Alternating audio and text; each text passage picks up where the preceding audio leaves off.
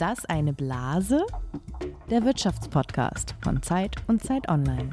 Also, es ist so, man sitzt in der Zelle, man ist jeden Tag eingeschlossen, jemand anders bestimmt, was du machst, du siehst deine Familie nicht. Dir blüht so nach ein, zwei Wochen, hey, du hast richtig Scheiße gebaut. Und zwar nicht so ein bisschen, sondern so richtig. Und das Einzige, was du jetzt machen kannst, ist mitarbeiten.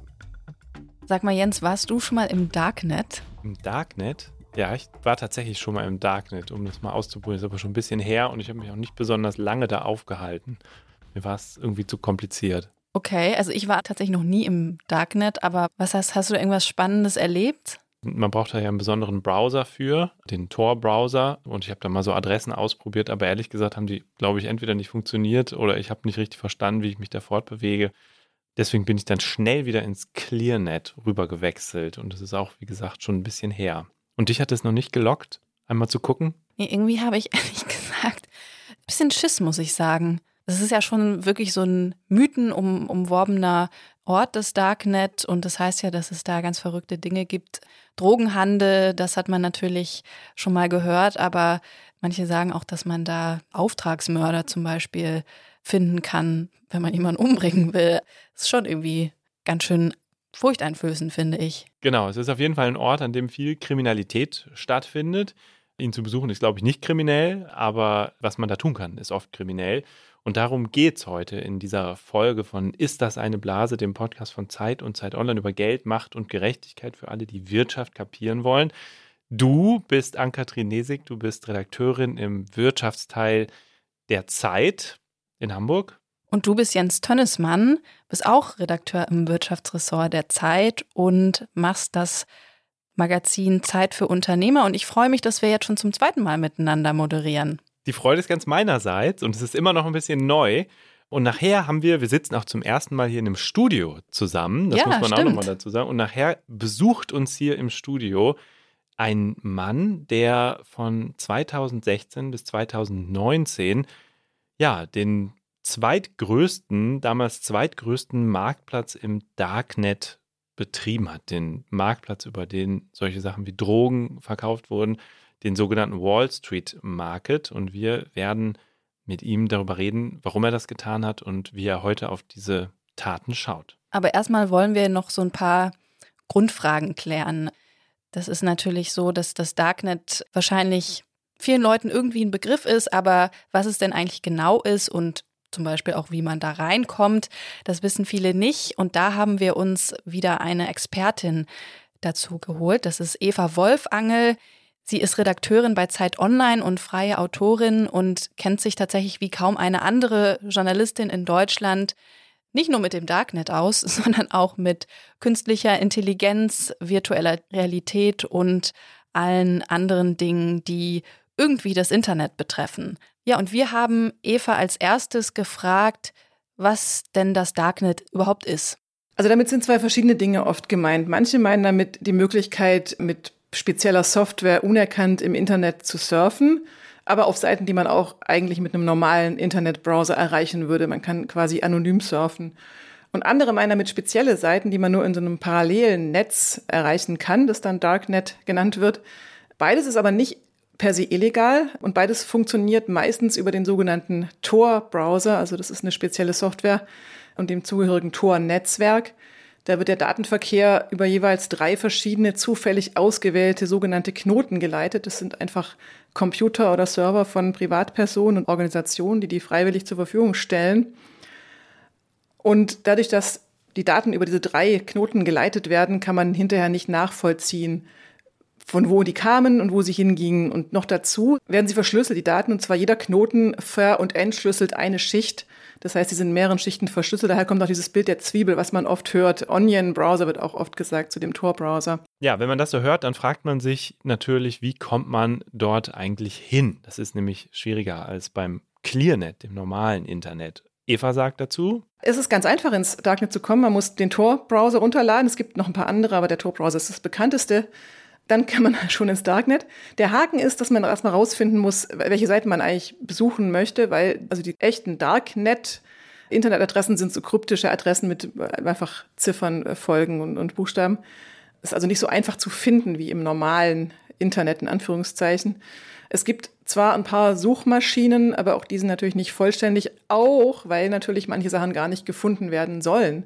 Also gut organisierte Kriminelle verraten entsprechende Adressen nur, wenn sie jemandem vertrauen. Das heißt, man muss sich beispielsweise in Darknet-Foren erstmal das Vertrauen in Anführungszeichen verdienen, da mitmischen und dann kann man Adressen von illegalen Marktplätzen rausbekommen. Aber wie gesagt, man kann eben auch mit dem Tor-Browser ganz normale Webseiten aus dem ClearNet, also aus dem normalen Internet, besuchen und dann ist man eben anonym unterwegs. Und dann haben wir Eva noch gefragt, warum es denn eigentlich so leicht ist, da ganz viele illegale Dinge zu verkaufen, wie zum Beispiel Drogen, Waffen oder auch gestohlene Pässe oder Schadsoftware und warum es so schwierig ist für Polizei und Ermittlungsbehörden, den Tätern, also einmal den Händlern, die dort aktiv sind, aber auch den Betreibern von solchen Marktplätzen auf die Spur zu kommen. Also es ist gar nicht ganz so leicht. Das eine ist natürlich für die Polizei ist es schwierig wegen der Verschlüsselung und eben wegen dieser Umwege über drei Server.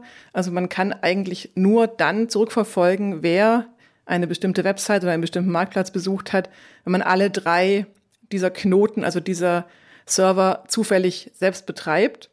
Und das ist aber bei der hohen Anzahl von, von Knoten im Darknet mathematisch extrem unwahrscheinlich. Es wird wahrscheinlich nicht passieren. Aber natürlich machen Leute manchmal Fehler, zum Beispiel indem sie ihre echten klaren Namen verwenden oder ihre Zugangsdaten sich anmelden bei einem Netzwerk zum Beispiel oder wenn sie was bestellen, sich Sachen, also die müssen ja irgendwie eine physische Adresse geschickt werden. also an diesen Stellen kann die Polizei zugreifen und aufmerksam werden. Aber wenn man alles richtig macht, ist man im Darknet tatsächlich ziemlich sicher vor Überwachung und auch davor erwischt zu werden, wenn man Illegales tut. Das ist übrigens auch nicht nur für Kriminelle wichtig, sondern eben auch beispielsweise für Oppositionelle in repressiven Regimes, also Menschen, die Zäsur umgehen müssen oder die eventuell überwacht werden, weil sie für Demokratie kämpfen. Also es gibt durchaus auch sinnvolle Anwendungsfälle für das Darknet. Die letzte Frage an Eva, die wir haben, ist, wie viel Geld wird eigentlich im Darknet umgesetzt? Weiß man das? Kann man das schätzen? Fürs ganze Darknet, soweit ich weiß, nicht, aber das wären sehr gewagte Schätzungen, weil eben auch niemand weiß, was da alles zu haben ist, weil wie gesagt, diese Märkte teilweise einfach geheim sind und da kaum jemand einen Überblick über alle hat. Man kann es aber sich ein bisschen vorstellen, wenn man Hydra anschaut. Hydra Market war die größte Plattform im Darknet, sagen Ermittler. Die wurde jetzt im April diesen Jahres vom BKA unter anderem hochgenommen. Das BKA hat gesagt, dort wurden allein im Jahr 2020 1,23 Milliarden Euro umgesetzt. Also der umsatzstärkste illegale Marktplatz weltweit. Unter anderem gab es 17 Millionen Kundenkonten und 19.000 Verkäufer. Also diese Dimensionen helfen vielleicht, um einzuschätzen, wie groß das Darknet ist, durchaus bedeutsam.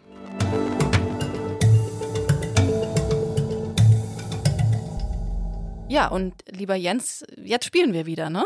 Genau, bevor es gleich ernst wird und wir mit unserem Gast reden und nochmal richtig tief ins Darknet einsteigen, lenken wir uns noch kurz mit einem Spiel ab an Kathrin. Und du hast die Fragen mitgebracht in unserem Spiel Fakt oder Fantasie. Genau, ich darf dich wieder auf die Probe stellen und hoffe natürlich insgeheim, dich so ein bisschen aufs Glatteis zu führen. Ich habe zwei Behauptungen diesmal mitgebracht mhm. und du musst sagen, ob sich dabei um die Wahrheit handelt, also um ein Faktum, wie man ja, glaube ich, äh, richtigerweise auch sagen würde, oder um Fantasie. Mhm. So, jetzt kommen wir mal zur ersten Behauptung, die irgendwie mit dem Darknet zu tun hat, zugegebenermaßen nicht direkt mit dem Darknet, aber es ist ein verwandtes Thema. Und zwar gibt es eine amerikanische Sicherheitsfirma, eine IT-Sicherheitsfirma, die heißt Checkpoint und die veröffentlicht jeden Monat ein Ranking der am meisten verbreiteten Schadsoftware-Programme. Und man kann das gar nicht glauben, aber es ist tatsächlich so, dass Emotet dieses Ranking immer noch anführt. Emotet, ähm, vielleicht einmal zur Erklärung, das ist ein ziemlich berüchtigtes und auch ziemlich zerstörerisches Schadsoft-Programm, was unter anderem dafür verantwortlich war, dass das Berliner Kammergericht einmal für sehr viele Monate total lahmgelegt war oder auch die Uniklinik Hannover. So, jetzt musst du sagen, stimmt das, lieber Jens? Ist Emotet immer noch die am meisten verbreitete Schadsoftware der Welt. Das kann man sich insofern eigentlich nicht vorstellen, weil es ja da auch sehr viele Ermittlungen zu gab, über die, wenn ich es richtig in Erinnerung habe, die Zeit auch sehr ausführlich berichtet hat. Das lohnt sich nochmal nachzulesen. Deswegen glaube ich, nee, das kann nicht sein. Die Leute haben es inzwischen begriffen. Die Systeme sind inzwischen so geupdatet, dass Emotet keine Chance mehr hat und die dahinterliegenden Netzwerke und Rechner sind lahmgelegt, also Emotet. Ja, das ist richtig, lieber weg. Jens. Da, da liegst du richtig. Also du hast schon angesprochen, dass es da auch wirklich Ermittlungserfolge gab, dass Europol das Emotet-Netzwerk vor ungefähr einem Jahr hochgenommen hat. Aber was man dazu sagen muss, interessanterweise gelang es äh, sozusagen Emotet danach noch einmal sehr populär zu sein. Also das, die waren dann, oder Emotet war danach nicht verschwunden, sondern hat immer noch sein Unwesen getrieben und hat auch dieses besagte Ranking ziemlich lange noch angeführt, auch in diesem Jahr noch viele Monate angeführt. Es gibt aber inzwischen eine neue Schadsoftware, die heißt Formbook die sich auf Windows-Computer hauptsächlich oder ausschließlich einschleust und dort heikle Daten stiehlt. Und das ist jetzt quasi die beliebteste oder die am weitesten verbreitete Schadsoftware. Das ist ja insofern ganz lustig, weil ich äh, das nicht geglaubt hätte, wenn du es mir so erzählt hättest, aber ich jetzt trotzdem richtig getippt habe. Also ich hätte nicht gedacht, Mhm. dass Emotet so lange noch weitergelebt hat und so lange noch sich verbreitet und Schaden angerichtet hat, womöglich. Interessant. Aber ich freue mich über den Punkt. Okay, super. Ja, vielleicht, ich muss, ich lerne ja noch dazu. Vielleicht muss ich es noch ein bisschen anders formulieren, um dich noch ein bisschen mehr zu verwirren. Dann kommen wir zur zweiten Behauptung. Das ist auch ein Thema, über das wir gleich im Interview sprechen werden, über die Frage, wie sich Cyberkriminelle denn stoppen lassen. Und jetzt kommt die Behauptung.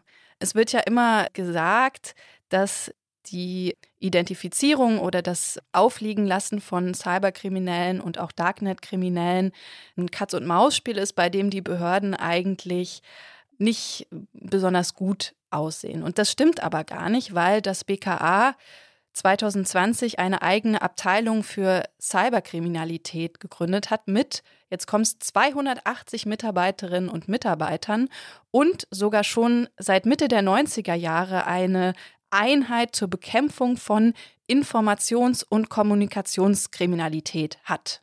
Das ist der Fakt, dieser ganze Genau, Satz. das ist der 280 Mitarbeiter in dieser Ja. Stelle. Und auch seit den 90ern schon aktiv auf dem Feld. Okay, also ich weiß, dass die so eine Stelle haben und dagegen ermitteln. Erfahren wir vielleicht nachher auch noch ein bisschen mehr drüber. Und dass sie ganz dringend, glaube ich, auch Leute suchen. Es gibt auf jeden Fall auf YouTube so Stellenanzeigen, kommt zu, werde IT-Experte beim Bundeskriminalamt. Aber ich glaube nicht, dass die schon 280 Leute gefunden haben. Und ich glaube nicht, dass die schon in den 90ern angefangen haben, auf diese Weise zu ermitteln. Also bei allem Glauben an die Modernität und Digitalisierungsfreude in den Behörden bin ich da doch ein bisschen skeptisch. Also ich glaube, du behauptest das nur. Ah, siehst du, da habe ich dich. Also das stimmt tatsächlich, dass diese Abteilung so groß äh, ist und dass die auch schon seit den 90ern irgendwie auf dem Gebiet aktiv sind. Also es ist ein Fakt und du hast es angesprochen, die suchen tatsächlich Leute. Ich habe mir auch mal angeguckt, was man denn da eigentlich mitbringen muss, um Mhm. anzufangen dort. Die suchen natürlich Kriminalbeamte, die dann so eine Zusatzausbildung machen, aber suchen auch Leute aus der Praxis, also Leute mit einem abgeschlossenen Informatik- oder Physikstudium, die dann auch nochmal so einen Zusatzlehrgang oder Ausbildung machen und dann dort anfangen können. Ah ja, das ist für mich, glaube ich, zu spät. Aber es gibt vielleicht bei euch, liebe Hörerinnen und Hörer, Leute, die sich das vorstellen können. Und man hört ja manchmal von so äh, Cyberkriminellen und Hackern, wir reden jetzt auch gleich mit einem, wo man sich fragt, warum haben die eigentlich nicht den Weg eingeschlagen, auf der Seite der Ermittler gegen das Böse anzutreten? Also insofern, da ist vielleicht eine Chance. Überlegt es euch.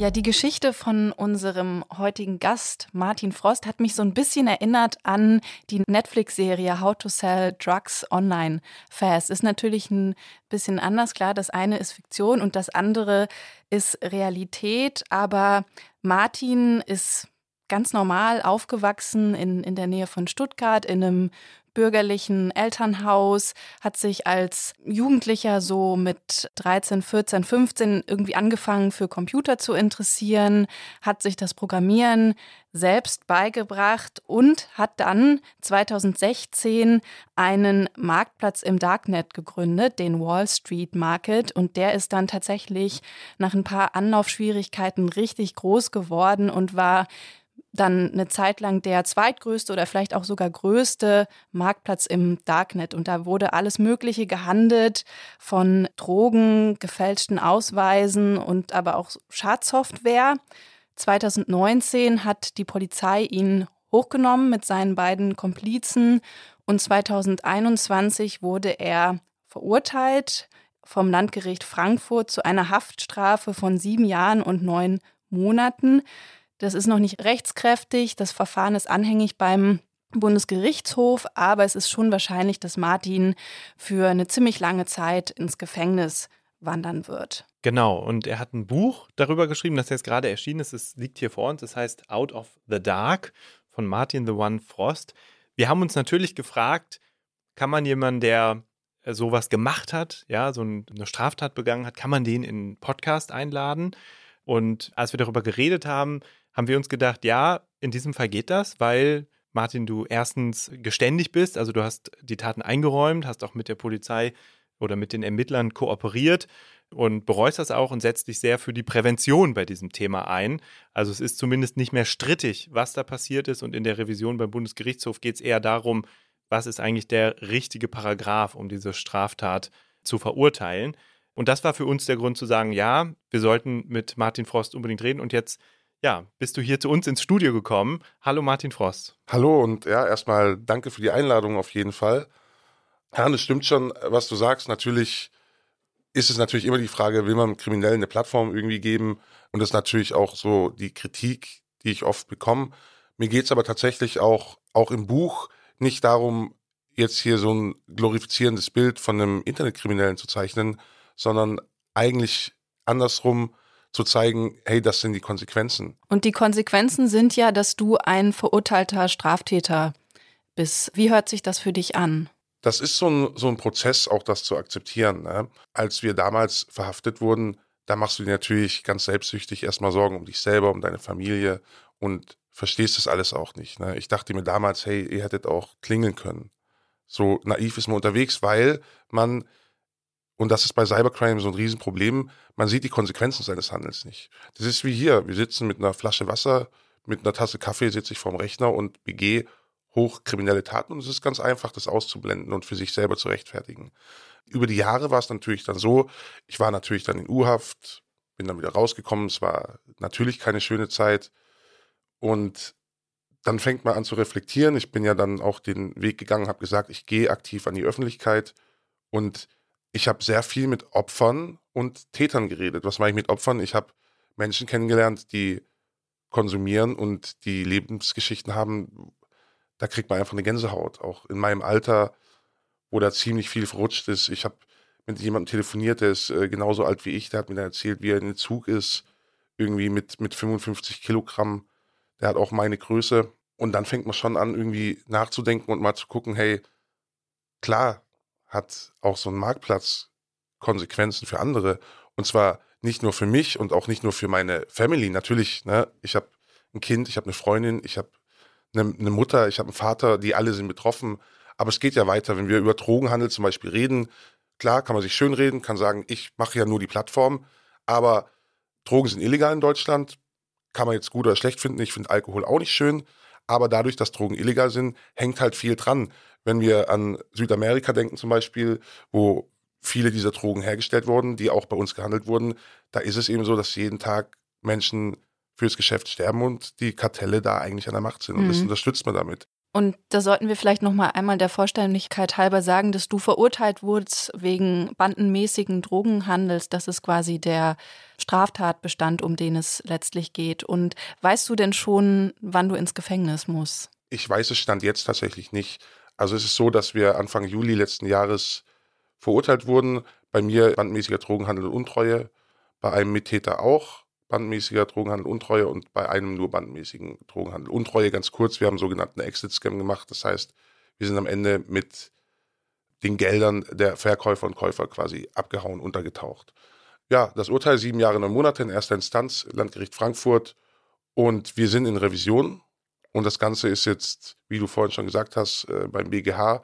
Und wir warten da auf eine Entscheidung schon jetzt über ein Jahr ungefähr. Und die Revision bedeutet nicht, es geht um die Frage, was ist überhaupt passiert, das ist geklärt, sondern es geht jetzt nur noch um die rechtliche Bewertung. Was ist das für eine Strafe? Welche Strafmaß ist angemessen? Genau, es geht eigentlich in der Revision geht es rein um die rechtliche Bewertung. Ja? Und das ist natürlich so ein Fall bei uns, bandmäßiger Drogenhandel, Ich hätte nicht gedacht, dass das funktioniert. Ich bin Laie. Ich glaube auch, die Kammer hat sich da nicht, hat sich da irgendwie nicht so leicht gemacht, eine Entscheidung zu finden. Und das ist halt auch für die Justiz Neuland. Nach unserer Verhaftung wurde ja dann auch ein neues Gesetz verabschiedet, das eben genau solche Fälle abdecken soll. Und ja, wir müssen jetzt warten, was der BGH sagt und das dann auch so akzeptieren. Ne? Mhm. Damit wir das alle ein bisschen besser verstehen, was ihr überhaupt gemacht habt und was passiert ist, würden wir einmal gerne zurückspulen. In dem Buch erzählst du ja auch, oder wird deine Kindheit auch erzählt. Das ist auch hilfreich, um zu verstehen, wie du wurdest, wer du bist. Wir würden gerne ins Jahr 2016 einmal zurückgehen. Also du bist Computer-Nerd, du hast schon mit dem File-Sharing angefangen, du tauscht also illegal heruntergeladene Musik- und Filmdateien im Netz. Das machen vergleichsweise viele Leute damals. Und du bist jetzt auch in so Fraud-Foren unterwegs. Was machst du genau? Versetz dich bitte nochmal zurück in diese Zeit. Also ich weiß noch ziemlich gut, es ist 2016, ich bin 26 Jahre alt und ich bin schon sehr tief in dieser Szene drin. Und zwar nicht nur File-Sharing, sondern in der Fraud-Szene. Das heißt, alles, was mit Kreditkartenbetrug zu tun hat, Phishing, PayPals, Filling, solche Sachen spielen da eine Rolle. Und ich kenne meine späteren Mittäter auch schon mhm. und bin schon lange mit denen in Kontakt. Wie triffst du die? Die heißen Kronos und Coda 420. Wie Kronos du, und Coda. Wie begegnest ja. du denen? Du triffst die ja nicht in echt, sondern du triffst die online. Genau. Ihr, habt euch, ihr habt euch niemals kennengelernt, bevor es dann zum Prozess kam, oder? Richtig, ja. Also wir haben uns in Persona kennengelernt erst äh, beim Prozess. Ja, wir kennen uns schon eine Weile. Wir haben uns in den Foren kennengelernt und auch 2016 ist es so, dass wir schon lange miteinander kommunizieren über Jabber. Das ist sowas wie ICQ in sicher. Und wir. Das heißt, ihr sitzt so zusammen, jeder an seinem Rechner und ihr schreibt euch Nachrichten und tauscht euch aus. Ja, du kannst es dir, tatsächlich hat es so ein bisschen dieses Feeling gehabt, wie jetzt, wie wir hier sitzen. Ne? Man tauscht sich aus, man macht einen Gruppenchat irgendwie und wir haben die Idee und wir wissen auch schon, wir passen gut zusammen. Jeder hat eigene Gebiete, in denen er gut ist und wir haben die Idee, Darknet-Marktplätze ist interessant. Und zwar gar nicht monetär, sondern technisch ist es interessant. Wir haben uns andere Marktplätze angeguckt und haben gesagt, hey, das können wir besser machen. Und dann ging das relativ schnell, dass wir uns dazu entschlossen haben, ja, wir programmieren sowas auch. Und das haben wir dann gemacht. Das war natürlich schon ein bisschen vor 2016. 2016 waren wir dann aber so weit, dass wir gesagt haben, wir stellen den Marktplatz online. Wall Street Market war der Name. Da ist auch tatsächlich, steckt kein tieferer Sinn dahinter. Da haben wir gesagt, wie nennen wir das? Einer sagt Wall Street Market, wir sagen, okay, passt. Und dann sind wir online gegangen. Und online gehen heißt, wir posten in verschiedenen Szeneforen, dass es jetzt einen neuen Marktplatz gibt. Eines dieser Szeneforen ist das Subreddit Darknet Marketplaces auf Reddit. Wir stellen unseren Marktplatz dort vor. Wir haben neben einer Darknet-Domain, also eine Online-Domain, auch eine ganz normale Clearnet-Domain, wie Google, wie jede andere Internetseite auch. Und wir werden erstmal komplett ignoriert. Und so geht das auch die ersten Jahre. Wir arbeiten weiter, wir optimieren den Marktplatz, wir implementieren neue Techniken, wir fügen neue Zahlungsmittel, neue Krypto-Coins hinzu und irgendwann ist es soweit, dass andere Marktplätze offline gehen, gebastelt werden und es kommt viel Geld und Geld fängt auch an, eine große Rolle zu spielen. Aber noch einmal vielleicht einen ganz kurzen Schritt zurück. Dieser Marktplatz, den ihr da gebaut habt, wie muss man sich den vorstellen? Ist das im Prinzip so wie Amazon oder wie eBay, das ja jeder kennt? Ja, ich vergleiche das immer sehr gerne mit eBay, übrigens auch jeden anderen Darknet-Marktplatz, die funktionieren sehr ähnlich. Man kann es sehr gut mit eBay vergleichen. Wir haben das technische Umfeld geschaffen, in dem sich Verkäufer und Käufer begegnen und haben gleichzeitig die Treuhandfunktion übernommen. Man könnte sagen, den PayPal-Käuferschutz. Und dafür haben wir Provisionen an jedem Verkauf erhalten. Hm. Und das ist tatsächlich sehr, sehr ähnlich wie eBay. Die Verkäufer können Artikel einstellen, die können bewertet werden von den Käufern. Es können Bilder hochgeladen werden zu den Artikeln, zu den, was auch immer. Aber äh, ja. darf ich eine Nachfrage stellen? Die Kategorien, die unterscheiden sich ein bisschen von eBay. Richtig. Also ihr verkauft nicht Lampen oder Teppiche nee. oder genau. Souvenirs, sondern welche Kategorien legt ihr fest und wie kommt ihr darauf? Wie sitzt ihr da und sagt, ja, wir machen mal Kategorie Drogen? Ja, anders als bei eBay werden oder wurden äh, auf dem Wall Street Market eben keine Elektrokleingeräte oder sowas verkauft, sondern es ging primär um Drogen. Es gab auch noch andere Kategorien, digitale Güter, PayPal-Accounts, Kreditkarten, Schadsoftware, Tutorials. Die Kategorien haben ja eigentlich angelehnt an andere Marktplätze, die schon operativ im Geschäft waren vorher.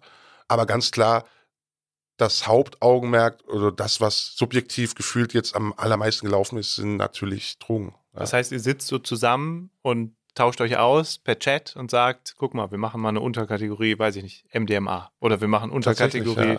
Ja. ja. Was gibt es noch? Was richtet ihr noch für eine Kategorie ein? Es gab, also es gab die Überkategorie Drogen, dann gab es MDMA, Kokain, Cannabisprodukte, Ecstasy und auch noch weitere. Ich, tatsächlich ist es, das mag so ein bisschen paradox klingen, aber ich habe mich zu dem Zeitpunkt gar nicht mit Drogen beschäftigt, weil ich nie konsumiert habe. Ne? Mhm. Äh, wir haben das tatsächlich von anderen Marktplätzen dann einfach kopiert, die Kategoriestruktur. Mhm. So haben wir das übernommen und so sind wir dann auch online gegangen.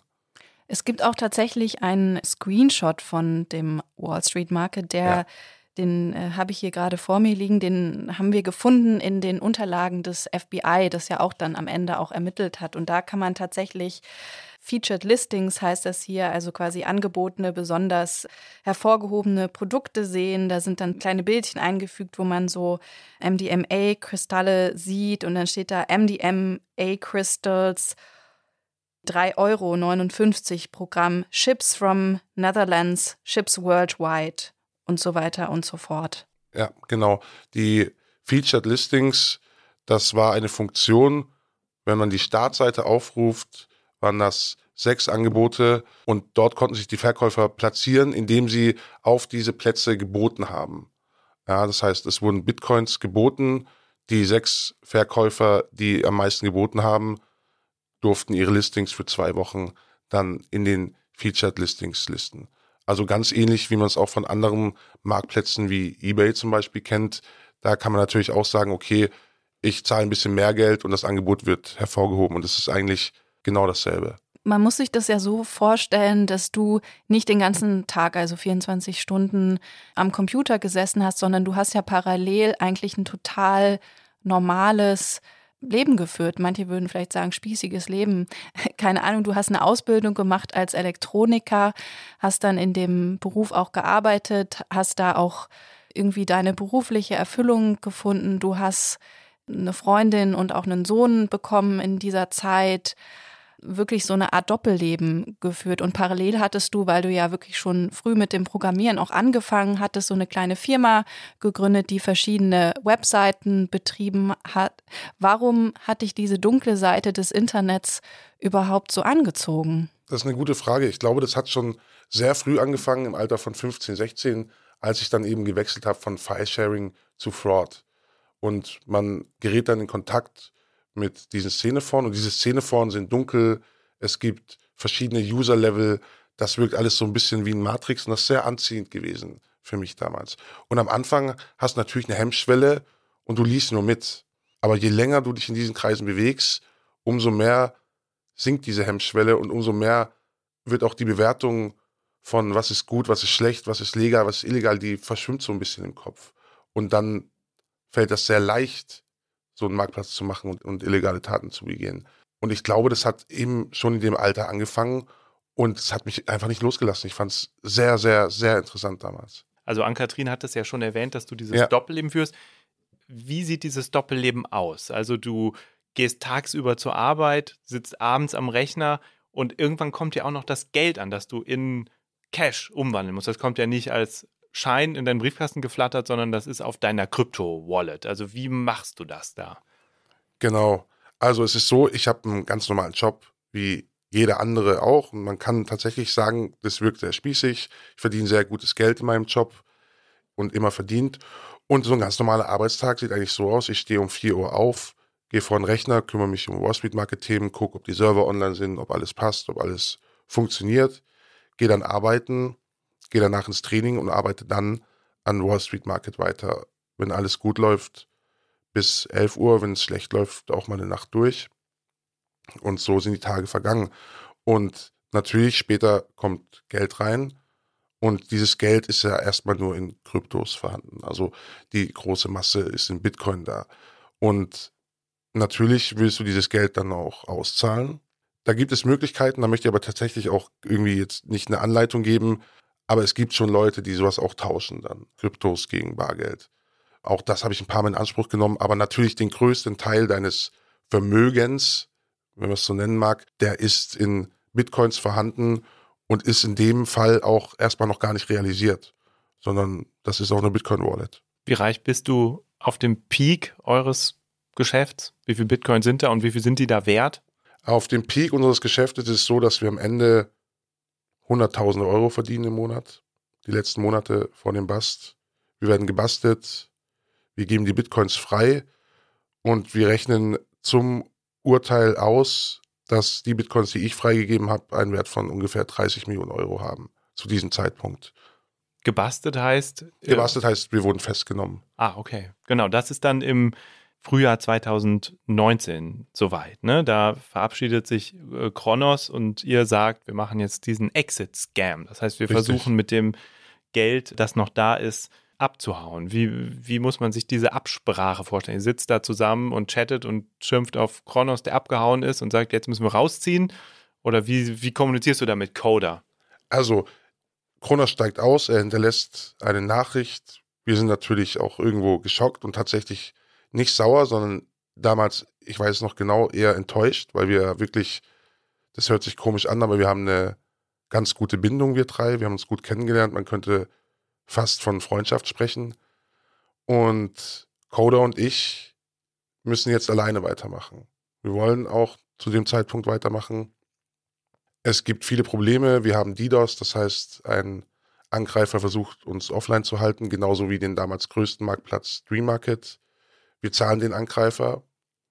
Dream Market geht offline. Ganz, ganz, ganz viele User kommen zu uns. Und zu dem Zeitpunkt ist es so, dass wir diesen Ansturm nicht handeln können. Wir stellen einen Moderator ein, der helfen soll, Tickets zu machen, der Konflikte lösen soll, wenn sich Verkäufer und Käufer nicht einig sind.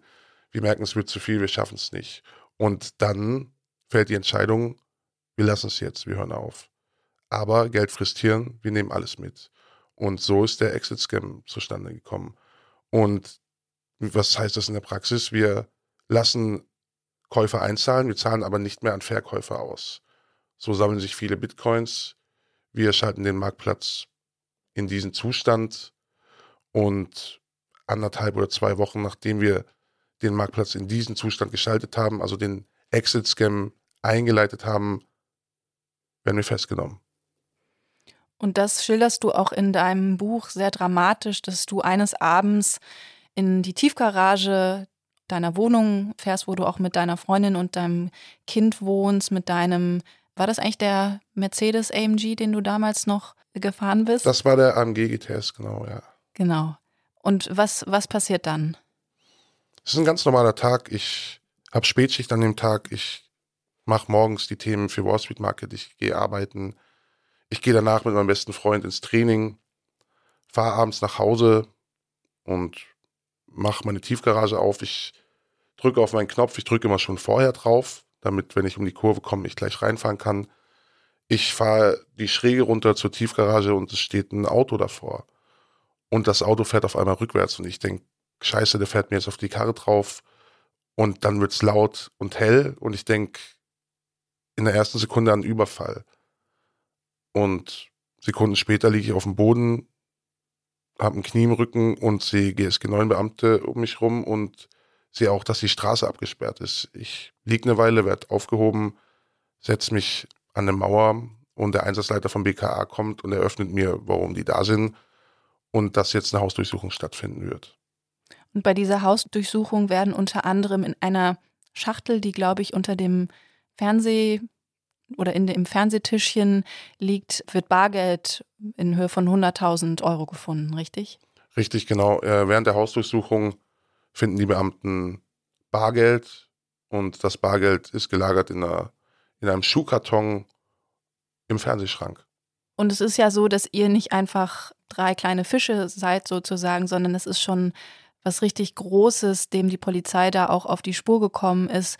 sodass dann am Ende sogar die Tagesschau berichtet. Und das hören wir uns jetzt mal an. Der Name klang seriös, Wall Street Market, hochkriminell dagegen der Inhalt der Plattform im Darknet, dem Teil des Netzes, der für User schwer zugänglich ist. Etwa 63.000 Angebote für Drogen oder auch gestohlene Daten von Kreditkarten konnten auf der Webseite bestellt werden. Jetzt muss man dazu wissen, dass diese Zahl natürlich riesig wirkt, also 63.000 Angebote für Drogen oder auch gestohlene Daten von Kreditkarten. Was man sich manchmal vielleicht nicht so klar macht, ist, was am anderen Ende passiert. Du hast das eben schon am Anfang beschrieben, dass zum Beispiel in Südamerika beim Drogenanbau Menschen sterben. Was kurz vor diesem Ende eures Marktplatzes passiert ist, ist in den USA gibt es einen Menschen, der bestellt über Wall Street Market Fentanyl, also ein Schmerzmittel, das eigentlich von ihm als Droge verwendet wird. Er nimmt das und er stirbt daran. Das wird vom FBI auch erklärt. Ihr wisst das zu dem Zeitpunkt noch nicht, aber das kommt natürlich dann später raus. War euch das irgendwie oder ist euch das damals zum Zeitpunkt dieser Festnahme irgendwie bewusst, dass da sowas passiert am anderen Ende, ja, mit den Dingen, die ihr ermöglicht auf dem Marktplatz? Nee. Also zu dem Zeitpunkt war uns das gar nicht bewusst. Ich habe von diesem Fall gehört dann später, auch aus den FBI-Akten. Und es gab tatsächlich auch einen YouTube-Kanal, der ein Video drüber gemacht hat und das hat mich geschockt.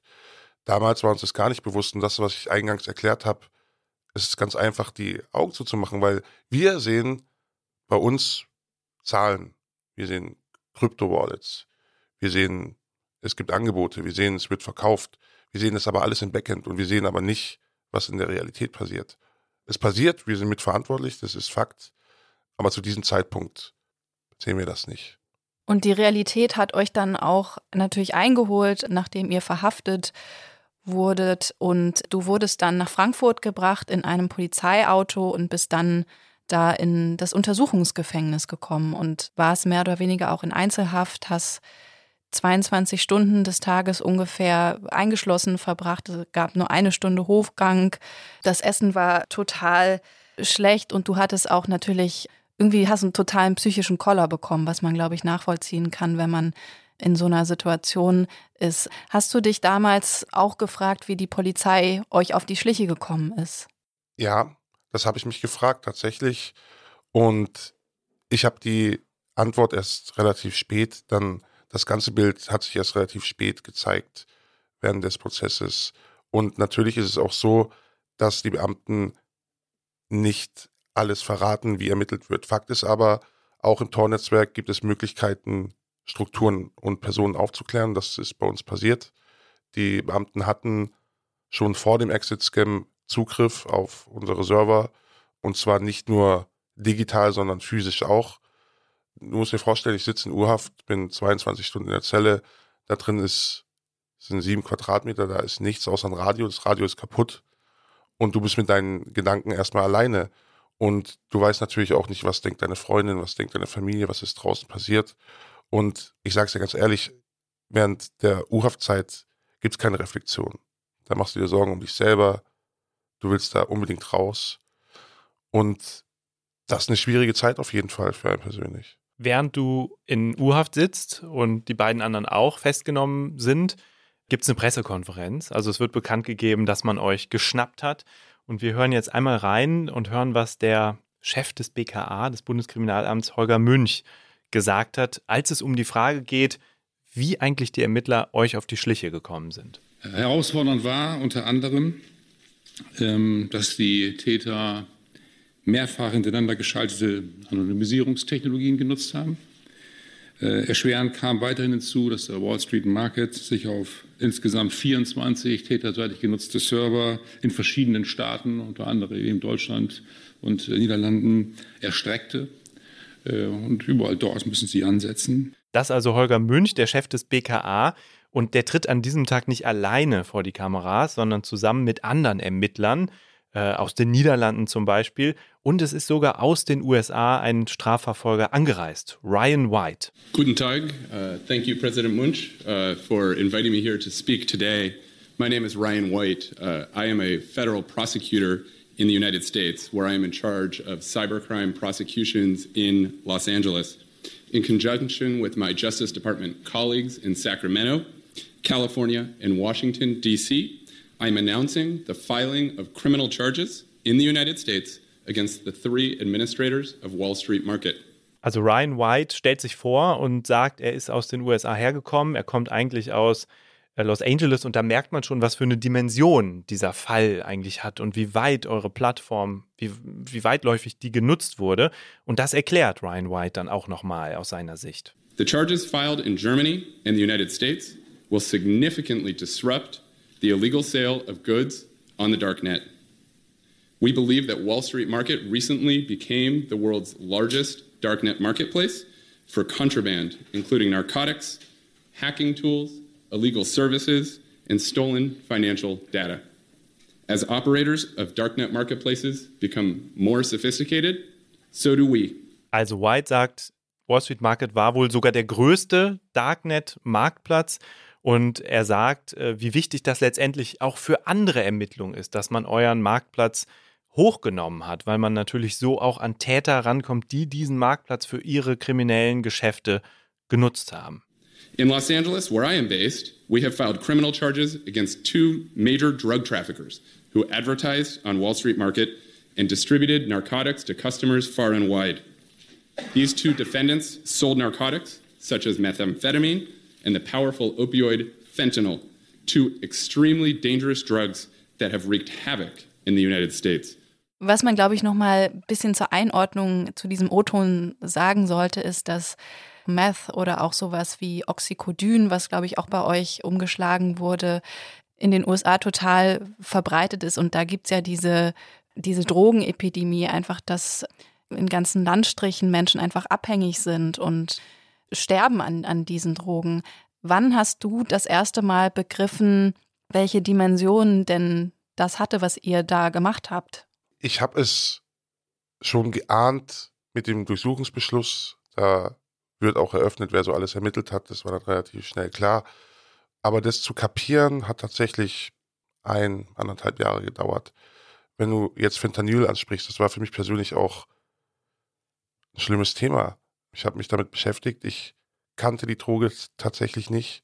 Ich weiß, dass Fentanyl hunderte Male potenter ist als Morphium zum Beispiel und du durch den bloßen Kontakt schon sterben kannst. Und ich weiß auch, dass in den USA gibt es die sogenannte Fentanylkrise. Also was du gerade gesagt hast, da ist das sehr verbreitet und wir waren einer der Marktplätze, über die das gelaufen ist, auch in die USA.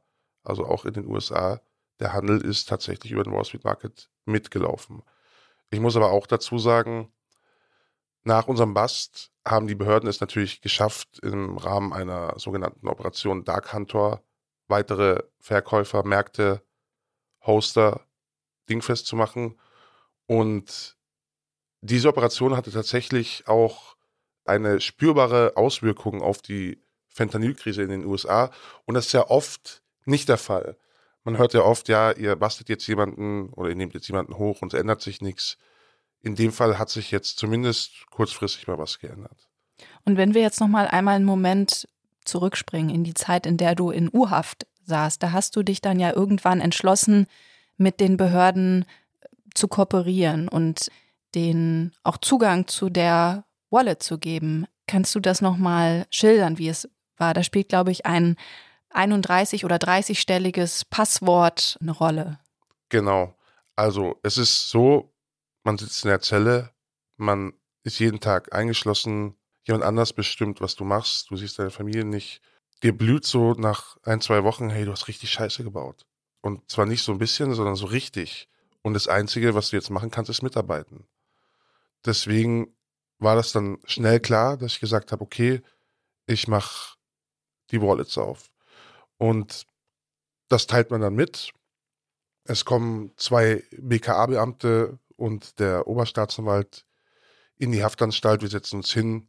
Das kannst du dir tatsächlich vorstellen wie im Film. Es werden Mikrofone aufgebaut und die Kollegen haben einen Laptop dabei. Es wird mitgeschrieben.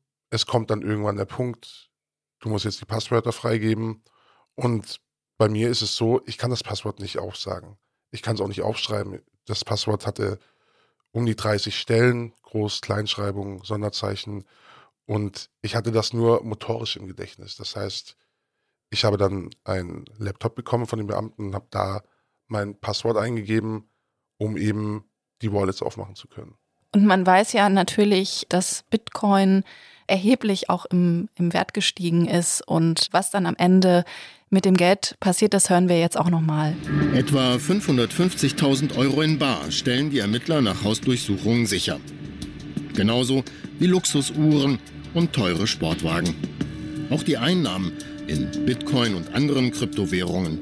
Daraus erlösen sie letztendlich 100 Millionen Euro für die Staatskasse. Ja, das berichtet die Hessenschau drei Jahre nach eurer Festnahme, also in diesem Sommer. Und damit sind wir im Prinzip ja in der Gegenwart angelangt. Ja. Und du hast schon erzählt, du bist verurteilt, du wartest darauf, die Haftstrafe anzutreten. Äh, der Bundesgerichtshof muss jetzt noch entscheiden. Wie sieht das aus? Wie blickst du heute auf deine Taten und was willst du damit auch anfangen? Wenn ich heute zurückgucke, und so war es auch, als wir das Buch geschrieben haben, es gerade die Kapitel, wo es um Wall Street Market geht, waren wirklich schwer, weil man zurückguckt und sich ekelt teilweise von einem selber. Und deswegen ist es so, wir sind verurteilt. Ich weiß auch, dass es ins Gefängnis geht. Und ich sage selber auch, so eine Tat muss auch mit einer Gefängnisstrafe verurteilt werden. Einfach deswegen, weil natürlich Justiz auch die Aufgabe hat, abzuschrecken. Die müssen abschrecken. Wenn, wenn, wenn man da mit Bewährung rausgeht, dann denken sich die ganzen Kids, alles klar, ich mache einen Marktplatz und kriege Bewährung. Ein paar Millionen Euro ist doch ein guter Deal.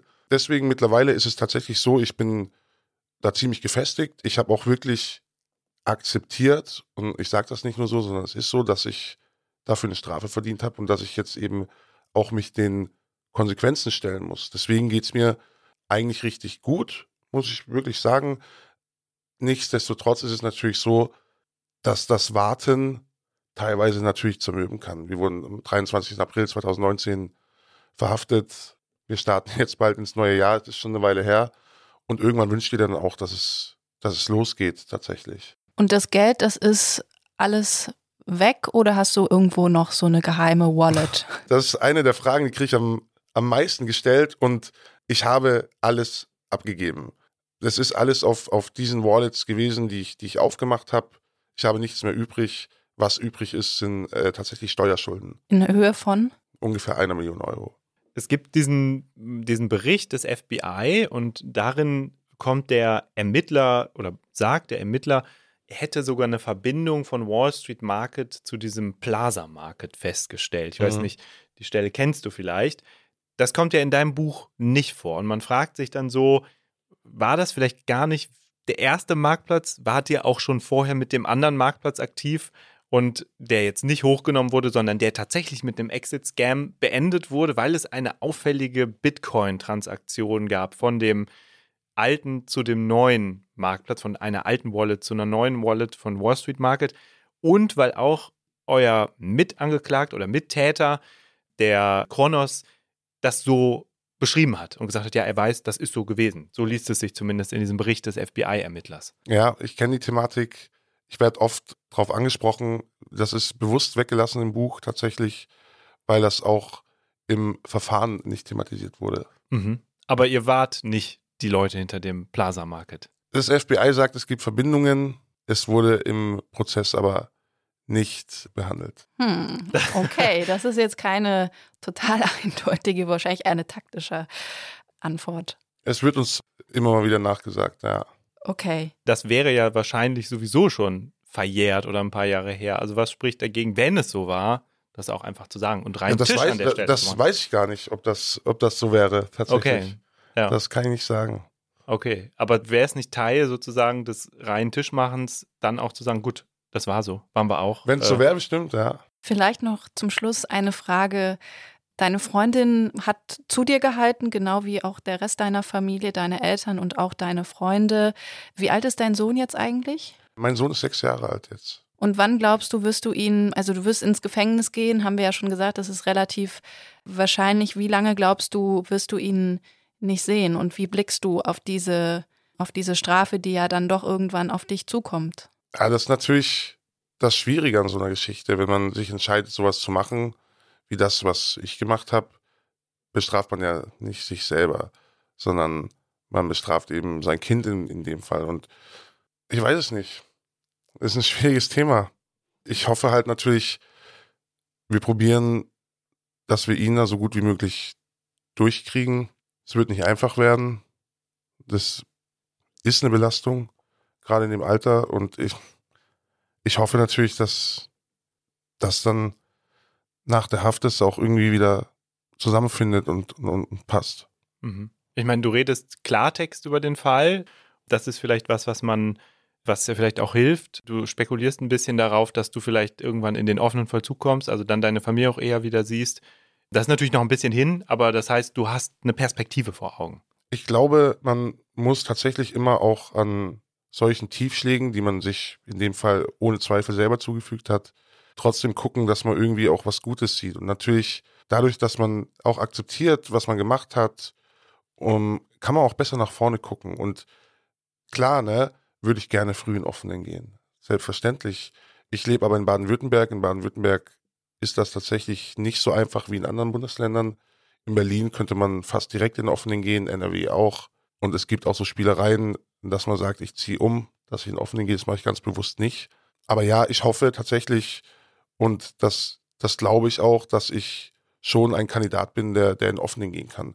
Und zwar gar nicht wegen der Öffentlichkeitsarbeit, überhaupt nicht, sondern weil ich tatsächlich ein Mensch bin und das war auch während der Haft in Frankfurt so, der sich da an die Regeln hält und auch respektvoll mit den Beamten umgeht. Ich habe nie einen Kroll gehabt gegen BKA-Beamte, gegen eine Staatsanwältin, die übrigens einen sehr guten Job gemacht hat bei uns, das muss man ja wirklich sagen, und auch nicht gegen Justizbeamte. Und ich glaube auch in Haft, und das spielt ja da die größere Rolle, wie verhältst du dich? Bist du gesellschaftlich tragbar? Kannst du mit Menschen umgehen? Bist du, bist du sozial irgendwie fähig? Ne? Und, und das spielt natürlich da eine Rolle. Das spielt das vorher alles gar keine Rolle. Wenn man reingeht, dann wird resettet und dann wird sich angeguckt, wie verhält er sich da drin, hat er Perspektive. Und das wird dann die nächste Aufgabe sein. Und du hast ja schon gesagt, dass du dich engagierst dafür, dass jugendliche, junge Menschen nicht die gleichen Fehler machen wie du und dass du auch ein bisschen warnen willst vor den Gefahren des Darknets und der Cyberkriminalität letztendlich. Wenn es irgendwas gibt, was man aus deinem Fall lernen kann, was würdest du sagen, ist das? Wenn es irgendwas gibt, was man lernen kann, dann ist es, glaube ich, und das sage ich auch immer in meinen Präventionsverträgen am Ende, kein Mensch sieht sich in seinem Handeln in dem Moment als böse. Habe ich nicht gemacht, das hat garantiert auch ein Saddam Hussein nicht gemacht. Ich glaube aber, und das hätte auch mir geholfen, wenn man sich mal auf einen anderen Stuhl setzt, sich von außen beobachtet und ganz objektiv die Taten bewertet, als ob man nicht man selber wäre, dann kommt man oft zu einem anderen Schluss. Und das würde ich vielen jungen Leuten vor allem, die in der Szene aktiv sind. Ich weiß, sind sehr viele in der Szene aktiv. Ich kriege immer wieder Nachrichten. Raten, Leute, guckt euch an, was ihr macht, guckt, was für Konsequenzen es hat. Auch der kleinste Kreditkartenbetrug kann ein sehr großes Opfer fordern. Die Mutter kann ihrem Kind nicht zu Weihnachten kaufen. Die ist blank, wer weiß, was passiert, Depressionen. Es kann viel weitergehen. Deswegen guckt euch selber von außen an, hinterfragt euer Handeln und dann kommt man ganz oft zu einem anderen Schluss. Ich finde, wenn man das hört, dann einerseits denkt man, okay, ein bisschen naiv ist das, glaube ich, schon, wenn man so einen Marktplatz betreibt, sich gar nicht zu fragen, was da am anderen Ende los ist, wem es dadurch schlechter geht, wem Nein, es ich sag, genau. Also äh, absolut ist es naiv. Mhm. Und ich sage auch nicht, ne, wir wussten nicht, was da geht. Das ist ja absoluter Quatsch. Mhm. Aber es ist im Bereich Cybercrime, und das zähle ich ja, äh, zähle ich auf jeden Fall dazu, ist es natürlich so, dass es auch einfach ist, wenn du so einen langen Weg hast, die Hemmschwelle ist runter, das zu ignorieren einfach Mhm. und wegzuschließen. Und das geht an alle Hörerinnen und Hörer, die diese Folge jetzt gehört haben. Das geht, wenn man das einmal, deine Geschichte einmal gehört hat, geht das nicht mehr. Man weiß dann, was da passiert. Und deswegen sagen wir ganz herzlichen Dank, dass du ins Studio gekommen bist für die offenen Worte und sind gespannt, wie es in deinem Leben weitergeht und wünschen dir dafür alles Gute. Dankeschön. Vielen Dank. Danke dir.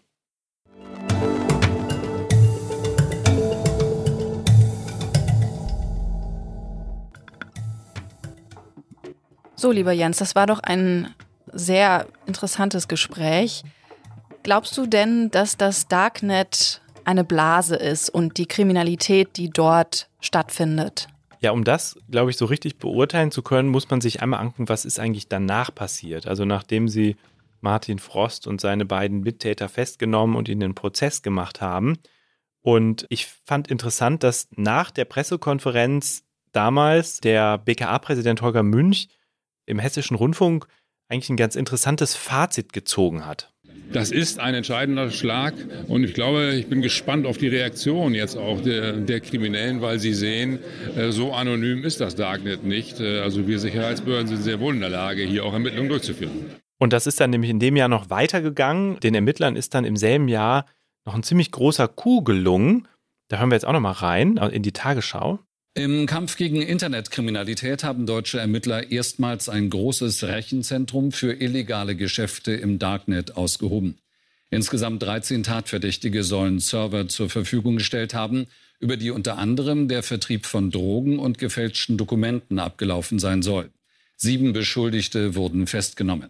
Die Schaltstelle für die kriminellen Geschäfte war in einem ehemaligen NATO-Bunker in Rheinland-Pfalz untergebracht. Ja, ein ehemaliger NATO-Bunker, der heute auch Cyberbunker genannt wird. Dieser Fall ist als Cyberbunker-Fall in die Geschichte eingegangen und daraus resultieren auch Haftstrafen für mehrere Beteiligte und auf die Spur dieses Cyberbunkers sind die Ermittler auch dank dieses Wall Street Market gekommen. Also man sieht schon, was der Münch, der BKA-Präsident, da sagt, dass die Sicherheitsbehörden sehr wohl in der Lage sind, im Darknet Täterinnen und Täter ausfindig zu machen. Das stimmt, das führt zu Erfolgen. Und ich glaube, das muss man wissen, wenn man sich die Frage stellt, sind eigentlich die Zeiten, in denen man im Darknet solche Marktplätze machen konnte und kriminell handeln konnte, sind eigentlich diese Zeiten ja vorbei und ist es deutlich schwieriger geworden? Ich glaube nämlich schon. Wie siehst du das an, Kathrin? Ja, ich bin da so ein bisschen hin und her gerissen. Einerseits, glaube ich, muss man wirklich festhalten, dass die Zeiten, wo die Ermittlungsbehörden in Deutschland, aber auch international beim FBI oder so total ahnungslos waren, dass die wirklich vorbei sind. Und wir haben ja schon gehört, die haben auch personell ziemlich aufgerüstet und sind da in der Lage, sich wirklich in diese Strukturen so richtig reinzufinden. Und der Wall Street Market ist ja wirklich nicht der einzige Marktplatz, der hochgenommen wurde und stillgelegt wurde von den Behörden, sondern da gibt es noch zig Beispiele international von Darknet-Marktplätzen, die dann geschlossen wurden oder wo die Täter auch gefasst wurden. Man hat irgendwie den Eindruck, dass das ein Geschäftsmodell ist, sozusagen jetzt aus Sicht der Kriminellen beurteilt, das irgendwie ziemlich zeitlich befristet ist. Also dass man vielleicht für ein, zwei, drei Jahre noch relativ ungefährdet machen kann, aber dass es dann irgendwie so ein Verfallsdatum gibt und dass man dann entweder so ein Exit-Scam macht, wo man dann seine Nutzer nochmal richtig abzieht. Aber selbst wenn einem das gelingt, dass man sich überhaupt nicht in Sicherheit wählen kann. Andererseits, glaube ich, muss man sagen, dass natürlich das schon irgendwie so ein Katz-und-Maus-Spiel ist. Und ich glaube, dass letztendlich natürlich auch die Täter immer ihre technischen Fähigkeiten weiter verfeinern. Und ich glaube schon, dass es auch in Zukunft solche Marktplätze noch geben wird. Wir haben das ja in dem Gespräch mit Martin Frost nicht im Detail besprochen, aber die drei sind ja aufgeflogen, weil der eine einen nicht funktionierenden VPN-Server oder einen nicht permanent funktionierenden VPN-Server genutzt hat. Das heißt, er hat mehr Datenspuren hinterlassen, als er dachte, dass er hinterlässt. Dann gab es auffällige Bitcoin-Transaktionen, die die Ermittler verfolgen konnten. Also sie haben mehr Spuren hinterlassen, als sie dachten. Und teilweise wurden diese Darknet-Server sogar im Clearnet gehostet anscheinend, sodass sie auch da Verbindung herstellen konnten. Daran sieht man schon, dass dieses Darknet gar nicht so dark ist, sondern dass auch da aus verschiedenen, sagen wir mal, Löchern in den Wänden Licht reinfällt. Und das hilft den Ermittlern dann zu sehen, wer die Täterinnen und Täter sind. Aber ein Punkt ist aber, glaube ich, noch ganz wichtig bei dem Thema. Und den hat äh, Martina Link in diesem Jahr ganz interessant auf den Punkt gemacht. Sie ist Vizepräsidentin des Bundeskriminalamts und in diesem Jahr gab es wie in jedem Jahr die Vorstellung des Lagebilds Cybercrime. Und da hat sie Folgendes gesagt. Obwohl das ein so komplexes und schwieriges Phänomen ist, sind den Strafverfolgungsbehörden regelmäßig und das auch im vergangenen Jahr bedeutende Schläge gegen Cybercrime gelungen. Zu nennen für das BKA sind beispielsweise der Takedown der Infrastruktur von Emotet oder auch des VPN-Dienstleisters VPN LabNet oder zuletzt im April des bedeutenden Darknet-Marktplatzes Hydra Market. Und das zeigt, dass die Polizei handlungsfähig ist. Dennoch, und ich erinnere hier nochmal an das Dunkelfeld von über 90 Prozent, ist die Anzeigebereitschaft nach wie vor zu gering. Also man sieht schon, es kommt nicht nur darauf an, dass die Polizei und die Ermittler aufrüsten, um im Darknet Licht in die Kriminalität zu bringen, sondern dass es auch Menschen bedarf, die der Polizei Bescheid sagen, wenn ihnen kriminelle Machenschaften auffallen. Und darauf kommt es eben auch an, ob diese Blase wächst oder ob sie kleiner wird. Genau, Jens. Und damit sind wir schon wieder am Ende unserer zweiten Podcast-Folge. Das war ja, ja, irgendwie kein sehr leichtes Thema. Und uns würde total interessieren, wie ihr das fandet. Wir haben versucht, ein bisschen mal was anderes zu machen und nicht einen Experten zu befragen, sondern in dem Fall einen Täter, der seine Geschichte erzählt hat. Schreibt uns doch gerne eine Mail an blase.zeit.de und ja, damit verabschieden wir uns jetzt, oder Jens? Damit verabschieden wir uns und sagen noch einmal ganz herzlichen Dank an die Pool Artists, in deren Studio wir heute hier in Berlin diese Folge aufgenommen haben und an das Podcast-Team von Zeit Online und natürlich an euch, liebe Hörerinnen und Hörer, fürs Zuhören. Bis zum nächsten Mal.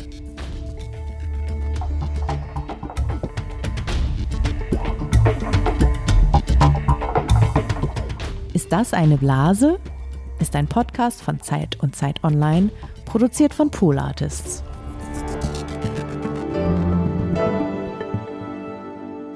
Guten Morgen aus der Wentorf Hallohe bei den Lerntieren Wentorf und Hallo zum Tierorakel. Heute wieder mit unserem Podcast Esel Karlchen. Karlchen wird jetzt eine Prognose machen. Er wird orakeln, wie es weitergeht. Dafür habe ich hier drei kleine Tellerchen aufgebaut. Auf jedem dieser Tellerchen liegt ein Apfel. Und Karlchen wird sich mit der Frage beschäftigen, wie es mit der Cyberkriminalität weitergeht. Wir haben eben schon gehört, es gibt ein Lagebild Cybercrime, das das BKA einmal im Jahr veröffentlicht. Und in diesem Jahr wurde ein neuer Höchstwert an Cyberstraftaten festgestellt. 146.000. So viele gab es noch nie. Und die Aufklärungsquote lag bei nur 29,3 Prozent. Und wir wollen von Karlchen wissen, wird diese Aufklärungsquote steigen? Wird im nächsten Jahr mehr Cybercrime aufgeklärt als in diesem, wenn das Bundeskriminalamt zum nächsten Mal seinen Lagebericht vorstellt? Also der Apfel ganz links bedeutet, von mir aus gesehen, Schale 1, Nein, die Quote wird sogar sinken auf unter 28 Prozent. Der mittlere Apfel wird bedeuten, die Quote wird ungefähr im Bereich 28 bis 30 Prozent bleiben.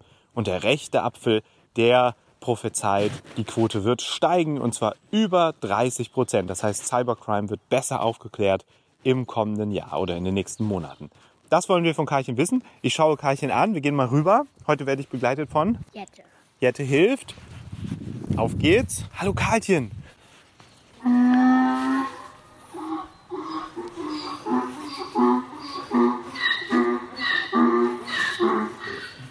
Karlchen nähert sich den Äpfeln und er entscheidet sich für welchen. Karlchen, du musst das entscheiden, nicht ich. Ich laufe mal hier rüber. Welchen Apfel steuerst du an? Oh, ein bisschen interessiert er sich erstmal für Jette. Jetzt geht er zum rechten Apfel und er